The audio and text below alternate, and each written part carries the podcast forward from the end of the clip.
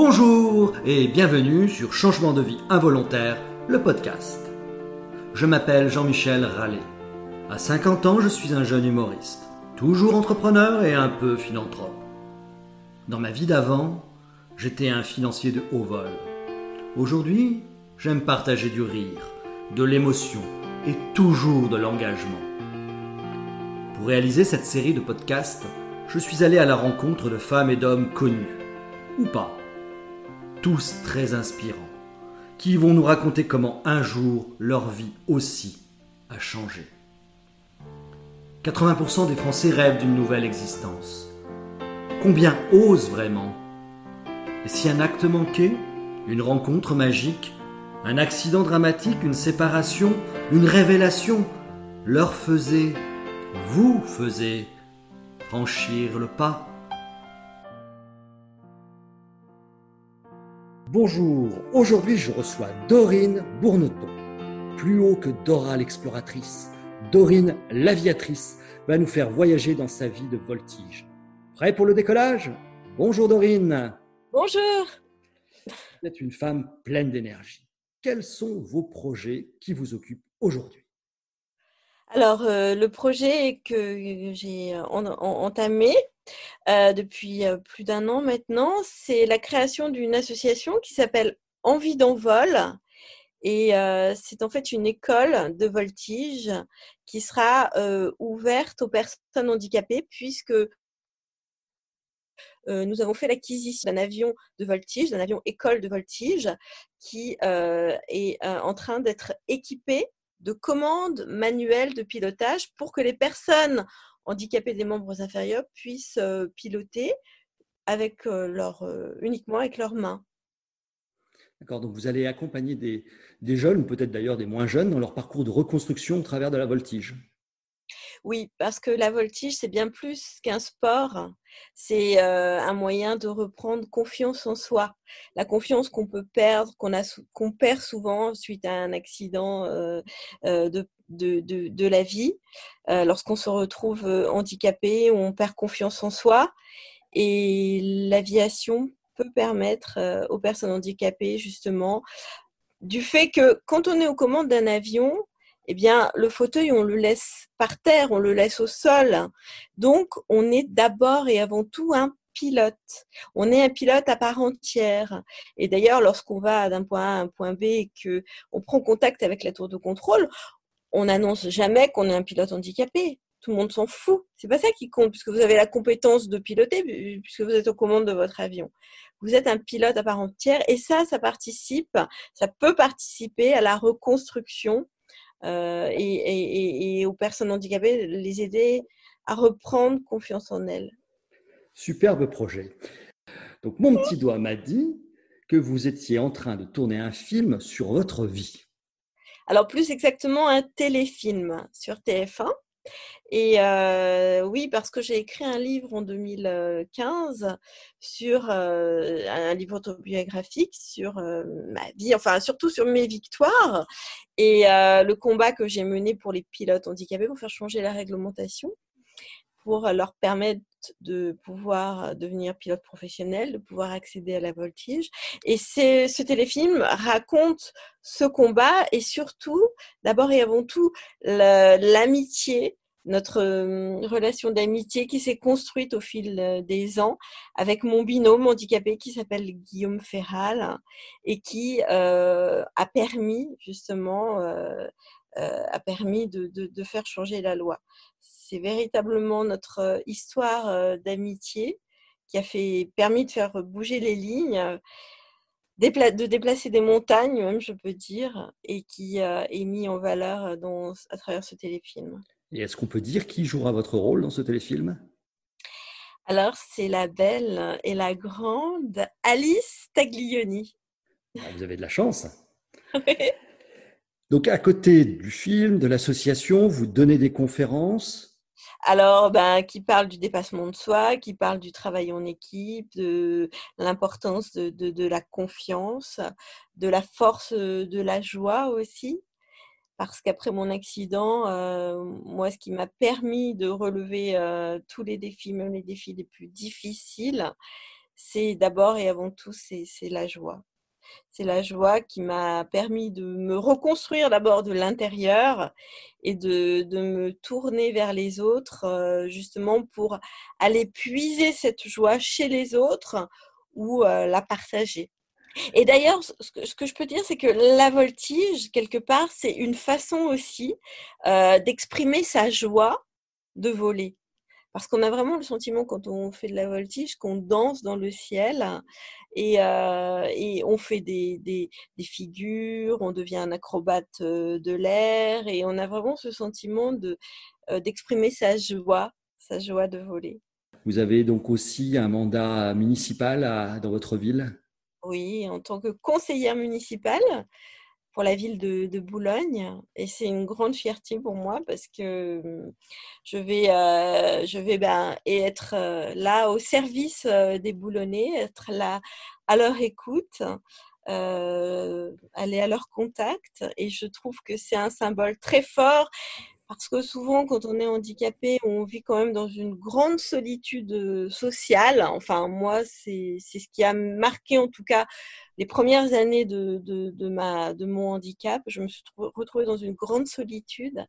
Et aujourd'hui, euh, euh, c'est moi qui vais aller à la rencontre des autres, qui va créer du lien, euh, du lien social. Et je trouve que c'est un symbole très, très fort. Super. Donc, multiples activités, multiples engagements. Si on revient quelques années en arrière, à l'adolescence, à Noir-Étable, dans la Loire, à la frontière avec l'Auvergne, vous aviez déjà ce côté aventurière, limite tête brûlée. On les appelait les têtes brûlées.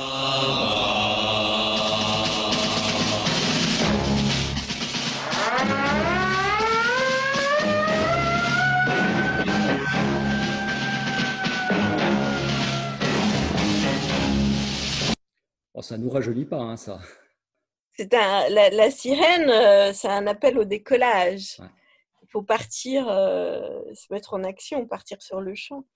Ça me rappelle aussi le, téléphone qui sonnait à la maison parce que mes parents étaient euh, ambulanciers.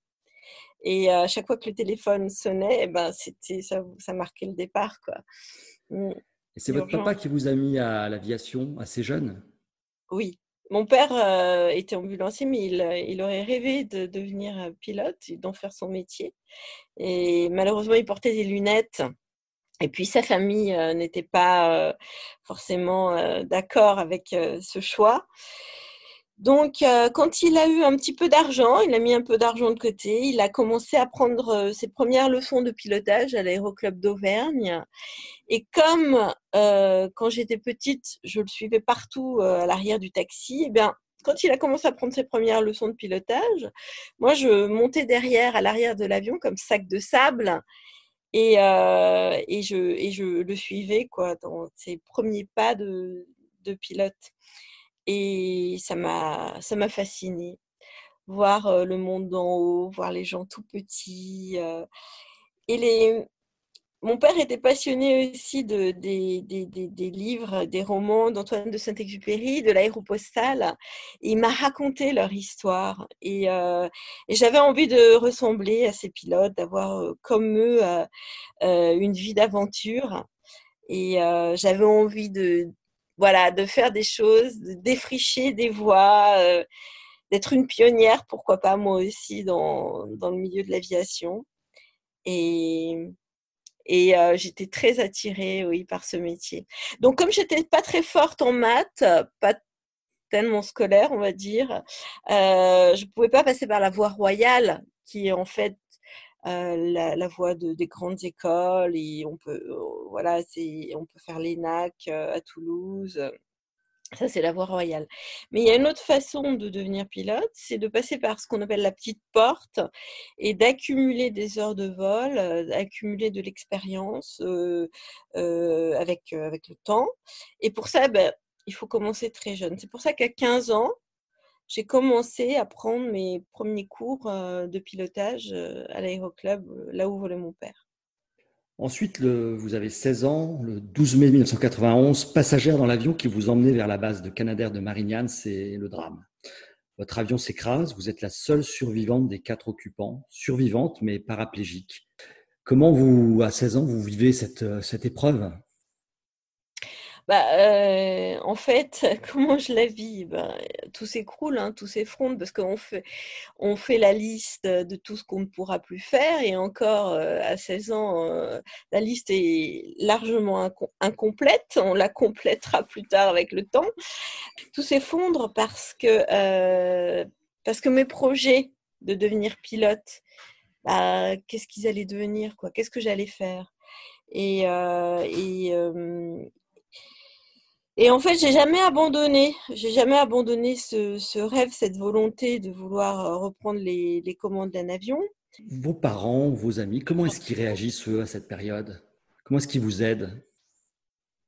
Alors mes parents sont dans le déni en fait.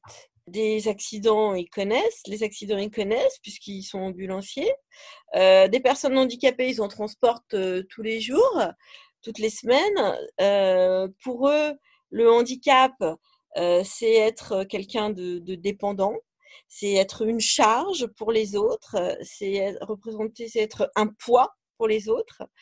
Et les premiers mots qu'a prononcé mon père lors de ma première sortie euh, du centre de rééducation, pour mon premier week-end à la maison, ça a été mais qu'est-ce que je vais devenir moi avec une handicapée à la maison?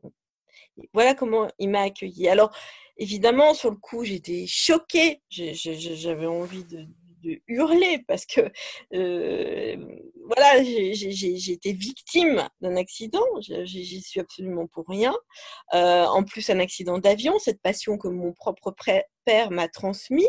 Euh, et, il était fier de savoir que sa fille voulait voler piloter, voyez Et là, je me retrouvais en fauteuil et, tout d'un coup, j'ai eu ce sentiment qui me rejetait.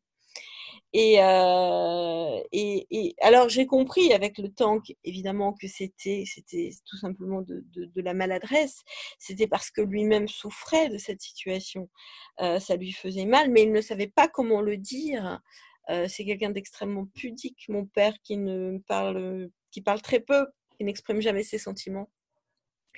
Et donc j'ai voulu moi mon, moteur à ce moment-là, ça a été de me dire, eh bien, mon père pense ça, eh bien, je vais lui prouver qu'il a tort. Je vais lui prouver que quand on est handicapé, on peut encore se réaliser, on peut encore faire de, de grandes choses, on peut exister en tant que personne. On n'est pas uniquement une charge pour les autres. On n'est pas un, citoyen de seconde zone. je vais lui prouver qu'il a tort et je vais lui prouver que moi, Dorine, je suis restée la même. Je suis pas parce que je suis assise dans un fauteuil roulant que je suis devenue quelqu'un d'autre. Je suis toujours la même personne. Je suis toujours Dorine. J'ai toujours les mêmes rêves et cette même envie de réaliser mes rêves. Et je vais lui prouver. Alors, ça a pris du temps. Hein. Comme l'enfant qui remonte sur le vélo après être tombé, vous avez, vous n'avez eu que de cesse de vouloir revoler. Et, euh, c'était à la fois donc euh, un défi, une façon d'exorciser vos peurs et aussi euh, ce que vous disiez, une revanche. Oui, une revanche si on, si on veut, mais c'était surtout, moi ce que je voulais, c'était vraiment lui, lui montrer que la vie ne s'arrête pas le jour où on devient handicapé. Que être handicapé, c'est c'est comment dire, tout est relatif en fait. C'est pas parce que vous êtes en fauteuil roulant que vous êtes une personne en état d'infériorité par rapport aux autres, que vous êtes forcément une personne fragile, que vous êtes forcément une personne vulnérable, que vous devez être pris en charge comme un enfant ou comme une personne âgée. Et ça, c'est quelque chose qui est inscrit dans l'inconscient des gens et qui était inscrit dans l'inconscient de, mon père, puisque euh, de par son métier, il avait l'habitude, encore une fois, de, côtoyer des personnes handicapées. Donc moi, il a fallu, il m'a fallu euh, euh, encore plus de, persévérance, que, il m'a fallu encore plus développer du, courage, de l'ingéniosité, enfin de, même de la fermeté pour pouvoir m'imposer en tant que, que personne et montrer une autre image que seulement l'image de la personne euh, handicapé, ce que, ce que le fauteuil euh, finalement laisse, euh, laisse, laisse à penser. Lorsqu'on voit, on, me voit assis sur mon fauteuil roulant, on ne voit que le fauteuil roulant. On ne voit plus Dorine, on ne voit plus la personne qui est assise sur le fauteuil.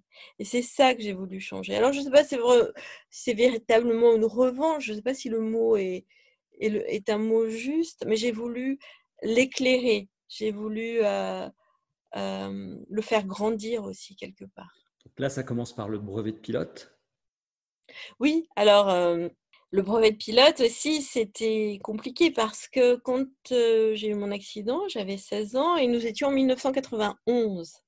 À ce moment-là, on n'avait pas Internet, on n'avait pas les outils de communication d'aujourd'hui. on oublie. et pour pouvoir avoir accès à l'information, ben, il fallait aller la chercher, il fallait se déplacer. Alors au début, ben, avec mon père, on, on, faisait le tour des meetings aériens, on faisait le tour des salons aéronautiques, on posait des questions. Et un jour, euh, je lis un article dans un magazine aéronautique qui parle des accidents d'avion liés à la météo et qui explique que quand on rentre dans les nuages, il reste 180 secondes avant, avant que l'avion se crache. Trois minutes.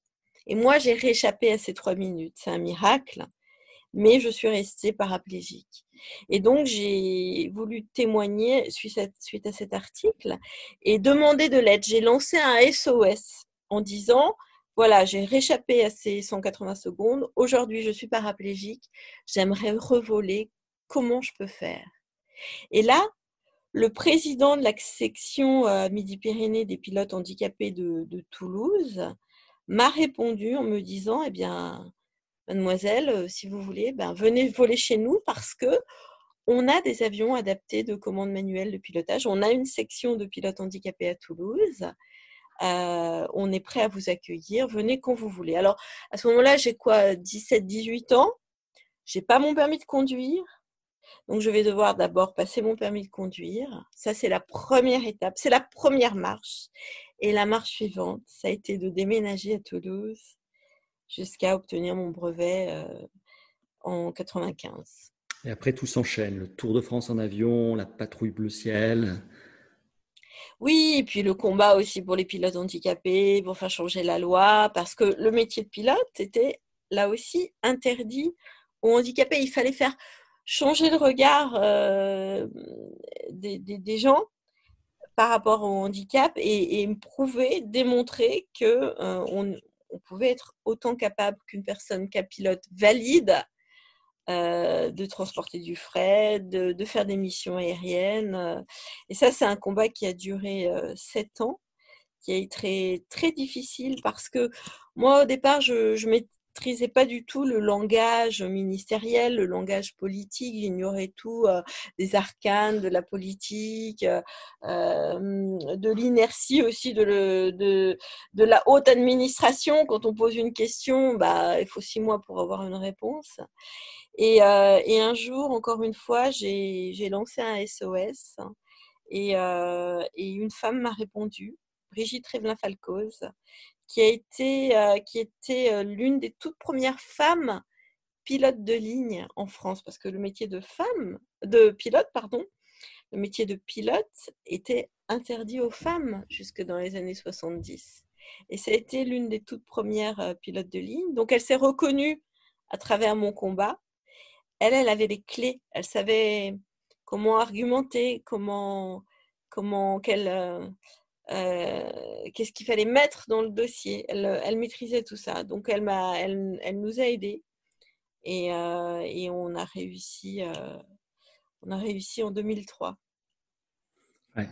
Donc, vous avez transformé ce, ce combat personnel en, en, une victoire collective. Oui, parce que moi, je ne me suis pas. Voilà, c'est ça aussi qui m'a donné la force d'avancer c'est que je ne me suis pas battue contre l'administration, mais pour pour les autres, euh, pour euh, justement euh, pour prouver que les personnes handicapées pouvaient être capables, comme les autres, de piloter un avion. Je me suis battue pour les autres et c'est aussi pour ça que, que, ça a marché. Quoi.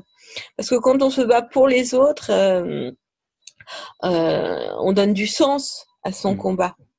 ce n'est pas un combat personnel, mais c'est il y a une ouverture, il y a quelque chose de, c'est un combat universel. Notre dossier était un, un dossier universel. Ça concernait pas seulement les pilotes handicapés, ça concernait tous les pilotes finalement. Et euh, parce que euh, finalement, l'argument le plus, le plus, qui a eu le plus d'impact, ça a été de dire finalement un accident, ça peut arriver à tout le monde. Hein, et il il suffit pas d'être en fauteuil roulant pour être considéré comme handicapé. vous pouvez devenir handicapé suite à, une chute à ski, au sport d'hiver, un barbecue, vous coupez une phalange et vous pouvez perdre votre activité médicale.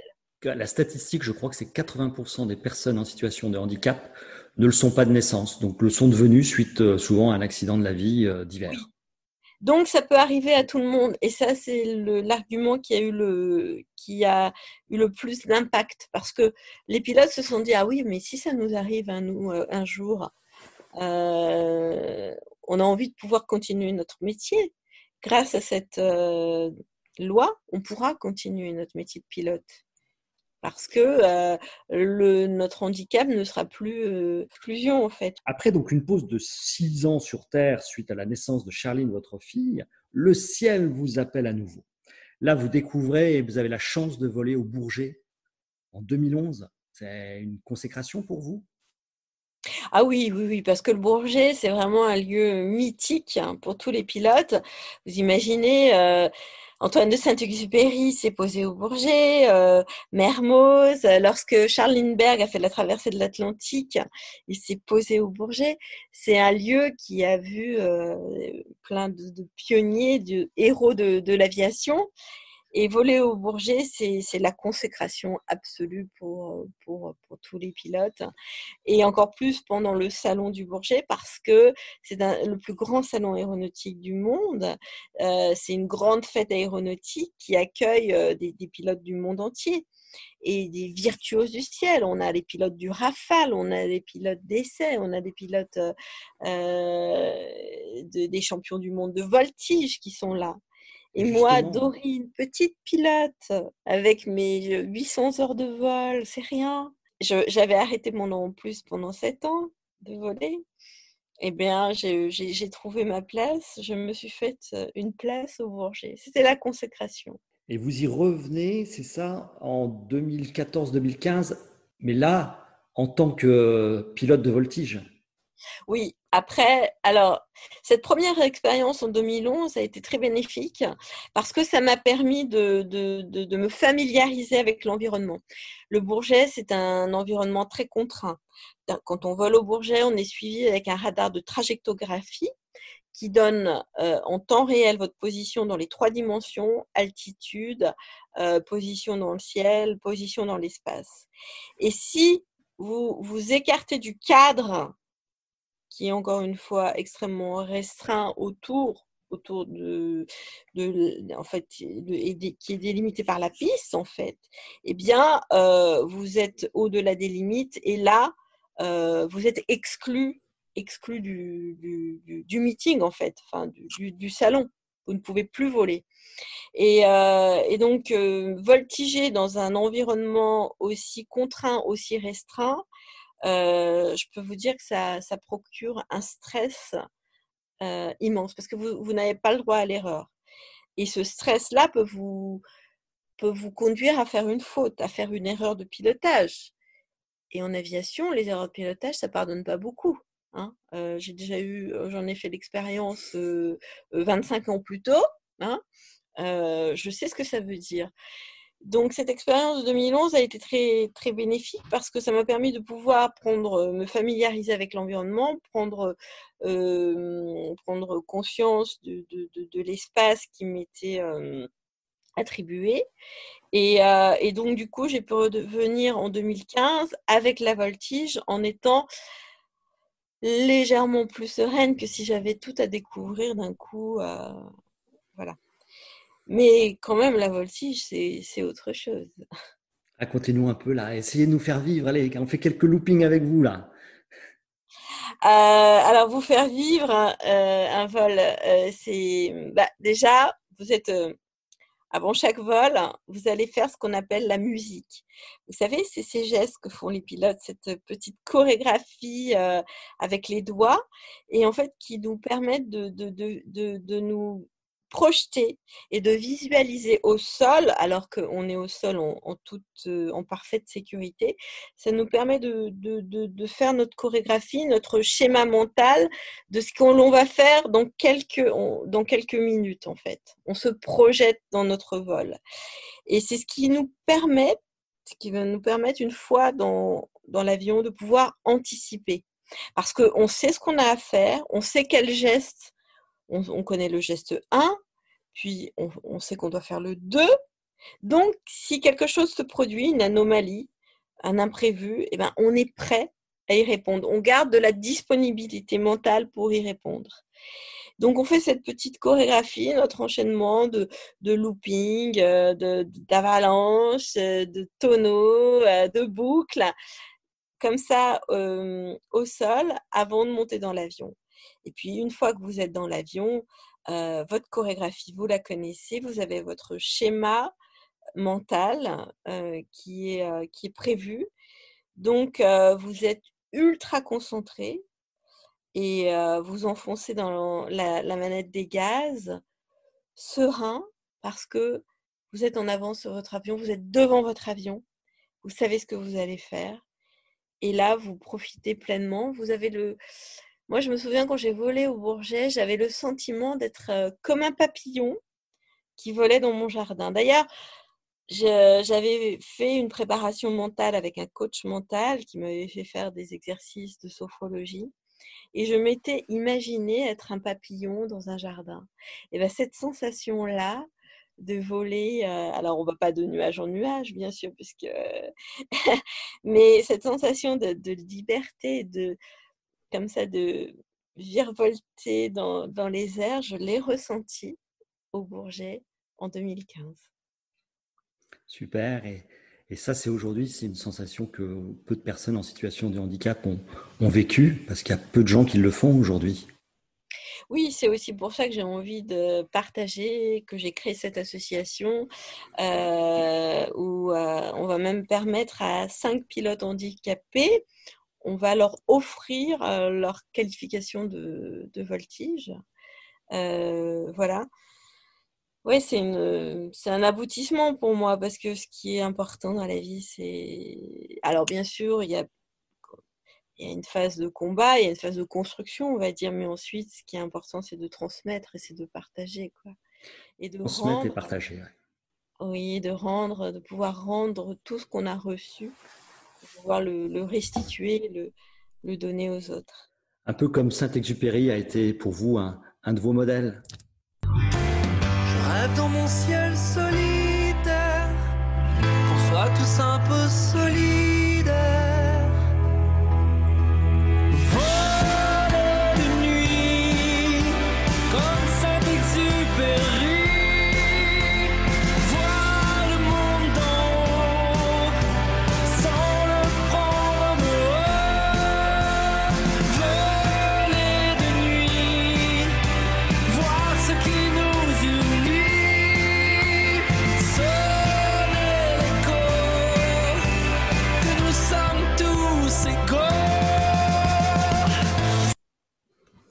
Belle chanson, hein Elle est magnifique. Il faut savoir, pour la petite anecdote, que Antoine de Saint-Exupéry était chef d'aéroplace à Cap-Juby, qui s'appelle aujourd'hui Torfaya, donc un, petit, euh, une toute petite, un petit village en bord de mer, là, sur le tracé du parcours des pilotes de l'aéropostale. Et euh, Saint-Exupéry passait son temps seul dans sa chambre à écrire, euh, et il attendait le passage de ce qu'on appelle de la ligne. En fait, il attendait ses copains pilotes euh, puisqu'ils qui devaient venir se poser là pour se ravitailler, se reposer, passer une nuit. Et, euh, il y avait, à chaque fois qu'il accueillait ses pilotes, qu'il accueillait, que ce soit Henri Guillaumet, Jean Mermoz, euh, c'était une véritable fête entre eux parce que ils avaient conscience qu'ils pratiquaient un métier tellement risqué qu'à chaque fois, c'était, ils se voyaient, que chaque fois, c'était peut-être la dernière fois qu'ils se voyaient. Donc, ils passaient leur soirée à jouer aux cartes, ils leur faisaient des tours de magie, ils leur racontaient des histoires. Syntex était très réputé pour raconter de, de, et faire rêver justement ses, copains pilotes et racontait des histoires. Et il vivait ce moment comme si c'était le, dernier. Voyez, il y avait une, amitié, une fraternité qui liait les pilotes qui était extraordinaire. Et je trouve que à travers cette chanson de Calogero, c'est quelque chose que l'on ressent. Elle est magnifique cette chanson et quand je l'écoute, à chaque fois j'ai les larmes aux yeux, j'ai envie de pleurer d'émotion. Bah, c'est important l'émotion. L'avion vous a pris vos jambes et vous a donné finalement des ailes pour vivre une vie extraordinaire, faire bouger les lignes, rencontrer plein de gens incroyables. D'ailleurs, j'ai appris que Michel Drucker était un de vos plus grands fans. Oui, je ne sais pas qui est, le plus fan euh, des deux. Alors, pour conclure, on entend souvent dire que 80% des Français veulent changer de vie. Et pourtant, il y en a peu qui osent prendre leur envol. Alors, vous, vous, vous analysez ça comment?